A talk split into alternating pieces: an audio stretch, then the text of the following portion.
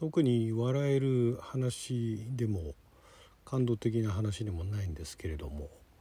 ま、先日8月13日から公開されたアメリカの SF 映画「フリーガイ」を見ましてでまあ1回しかまだ見てないんですけども図らずも後半、まあ、エンディングに近づく前あたりでですね落塁いたしましてですね、まあ、それについてあの感想なんかはね、えー、もうすでに、えー、ラジオ神の方で、えー、感想トークアップしておりますけれどもそこの中で、まあ、思わず泣いたという話まではしたんですけれどもなんで泣いてしまったのかというところについては触れてなかったので、まあ、補足の補足というお話をこのトークでしたものかとも思うんですけれどもなんかですねそのお話の内容も、まあ、あの個人的には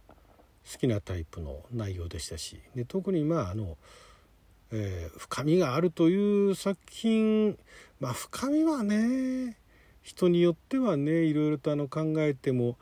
いいかもねっていう程度の深みでそこまでめちゃくちゃ深いっていう話ではないんで、えー、まああの気楽に楽しめばいいと思うんですけども。でだからといってその感動ポルノ的なね、まあ、感動ポルノもいいんですよ。なんかあの感動を売りにしたえー、まあ、感動するために見に行くみたいなね。いうような作品としてでも別にいいんですけれども何て言うんでしょうね。あの作品自体のなんかねその制作者たちの熱というかその本気度というかまあどんな作品でもねあの作ってる人たちは、えー、大なり小なり本気でね取り組んでるっていうのは当然あるとは思うんですがただあの作品だけはなぜか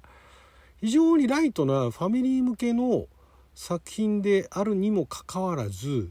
予告の段階だとかあとプロモーションの段階からなんかすごいその愛情作品に対しての愛情というかあの具体的なメッセージみたいなものを感じ取る人もいると思うんですけどもそれ以上にもっと抽象的なその映画作品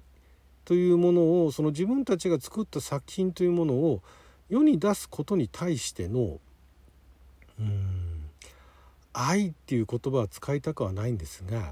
まあ、それに近いような思いというのが、え、いろいろとそのまた新型コロナの影響があって、えー、何度も延期を重ねて、えー、しかもまあ配給があ20世紀フォックス最後の配給なんですよねあれね。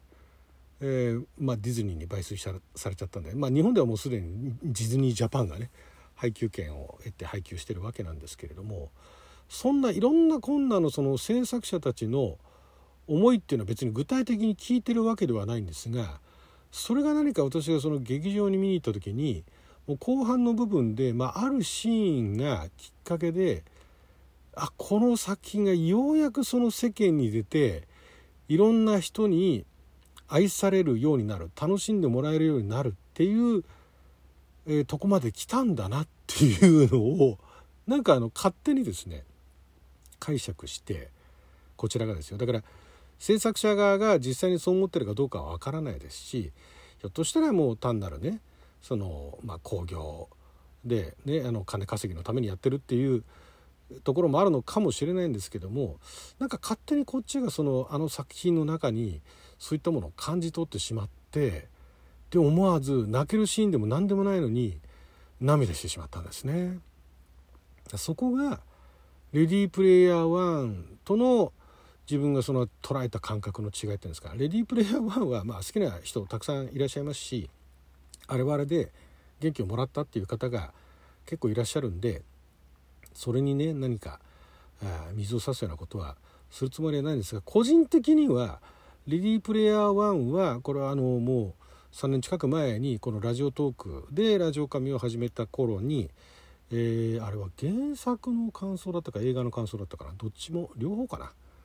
えー、の感想をお話ししてるんで、えー、その思いというのは今でも変わってないんですけども映画を先に見たんですね映画を先に見てでその後に小説を読んでで小説はめちゃくちゃ面白かったんですよ。で映画見た時にスピルバーグはすごいなとは思ったんですね。まあ、あれは結構いろんなのなんていうんですかスポンスポンサーというよりもそのいろんなあの既存のアニメだとかゲームのキャラクターだとか漫画のそのコミックのアメコミのキャラクターだとかっていうのを一度にその何て言うんでしょう、えー、介してというかまあその映画の中でね登場させるっていうところがあるのでその権利を取ってくる上で、まあ、スピルバーグはそういったところが非常にあの巧みな方でいらっしゃいますんで原作通りには使えない。例えば原作ではその日本の、えー、スパイダーマンのね日本版スパイダーマンのレオパルドンとか出てきたりだとかそういうのがあるんですけどもそういうのはさすがには、えー、その映画の中では使うことができなかったけどもスピルバーグがその権利っていうかねそういう出演をさせるっていうところでその権利を持ってこられる分だけ持ってきて登場させたっていうところはまあすごいなと思うし映像表現にせよ映画のそのまとめ方にせよ進め方にせよ原作通りにやっちゃったら原作通りに映画を表現したら観客寝ちゃう人も結構いて出てくる可能性はあったんだけれどもそこをかなりうまいこと肝骨だったりしてで大枠の筋だとか大枠の世界観のところをうまく利用して見事にあのまとめたっていうところはさすがスピルバーグだなとは思うんですがそこの中にはそのいろんなあのトークでもお話ししてますがなんかスピルバーグ監督が映画は IMAX に見においでよっていうのしか伝わってこなかったんですねたまたまなんですけど私はねなんかゲームもいいし、ね、パソコンでインターネットにアクセスしていろんな世界の中見るのもいいけども、えー、映画館に映画を見においでよっていうようにしか言うようにしかは言い過ぎですけれどもっていうふうに見えちゃったんですね。そこででラストも何でしょうね。そんなに、まあ、いい終わり方だし美しい終わり方だしそこを演じている俳優さんたちも私の好きな俳優さんたち結構いらっしゃったし綺麗にあの落とし前をつけてるというかまとまってるなっていうところはあって各方面に配慮した上で見事に完結させてるっていう手腕は素晴らしいなとは思うんですが特にまあ年もあるかもしれないし例えばこれが中学生自分が中学生でねそんなにまだ映画を見てないっていう時期に見たら感動するかもしれないんですが、えー、もうさすがにね中学小学生の頃から映画を見てきた人間からするとで特に SF だとかあとはゲームだとかが好きな人間からするとなんかちょっと側だけ借りて、えー、映画館に人を呼ぼうとしてやいないかいといや別に呼ぶこと自体は悪くないんですよ。私も映画館で映画見るの好きですからそういったところに人を呼ぶこと自体は悪くないんですがその大元の物語の中に何、えー、ですか仕組まれてるというかなんか秘められてるメッセージみたいなものっていうのが非常にあの表層的な感じで伝わってきてそこよりも何かその映画産業だったりだとかそういったものに対してのおもっともっとそのね映画見に来てくれよっていうのがどっかにねなんかにじみ出てる感じがしてまあこれは考えすぎなのかもしれないですけどあんまり乗れなかったんですね。うん、であとまあ構成自体も、うん、なんか特段そのあっと言わせるような構成でもなかったですしまあそれはそれで別にいいんですけれどもで振り以外はそういったところが見事にその何でしょうね私が見たかったのはこういう作品だじゃないですけどもそんな感じに構成されててでなかなかねその予告はもうだいぶ前の海外の予告編なんてのは日本版よりもさらに前から公開されててその時点からわあ面白そうなことをやるなと思っててその時はなんとなくストーリーも想像しててでまあでもこれでありきたりのね例えばその、えー、モブキャラがに自我が芽生えてでそこがまあ最終的にはどうなるか分かんないけれどもその電脳世界を救うみたいなね、まあ、場合によってはあのカイロの紫のバラみたいな感じで あの最後こっちの方に出てきちゃう。あれは彼の紫の場は出てこないか。出てくるパターンのやつもありましたよね中からね。そんな感じになるのかなっていうのもそれでもいいなとは思ってたんですが、えー、結果予想に反して、えー、まあ、違う結末を迎えさらにそのダブルエンディングじゃないけどもその後にもエンディングがあってそこのエンディングまで持ってった時にはこれはまあいいなとすごい素敵だなと。いうところとあとはまあそこに至るまでの経緯だとかっていうのをなんかいろいろ考えて、えー、まあ、美しいシーン感動的なシーンとは別のところで思わず涙してしまったんですね。でそのまあ感動の感動というほどではないかもしれないけどもそう至った背景にはもう一つやっぱりその自分は何をするんだというところに来るわけですよ。ここはだからあんまり笑える話でもねなんかその役に立つ話でもないっていうところの、えー、ゆえんなんですけれどもやっぱりなんか自分もそういうなんかねその物語なり世界なりっていうものをやっぱりその作りたいなっていうのがずっとあったんですけどもどっかでそれを置いてきてしまったというか、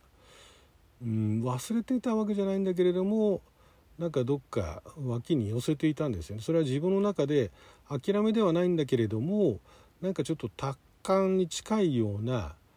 うんまあ、定年まだ定年って言ったら諦めになるわけですけれどもこれ以上やっても今の自分ではその世間の人たちを楽しませたりだとか元気づけたりするのには限界があるなとどっかで思ってたんでしょうね。っていうのをまたちょっと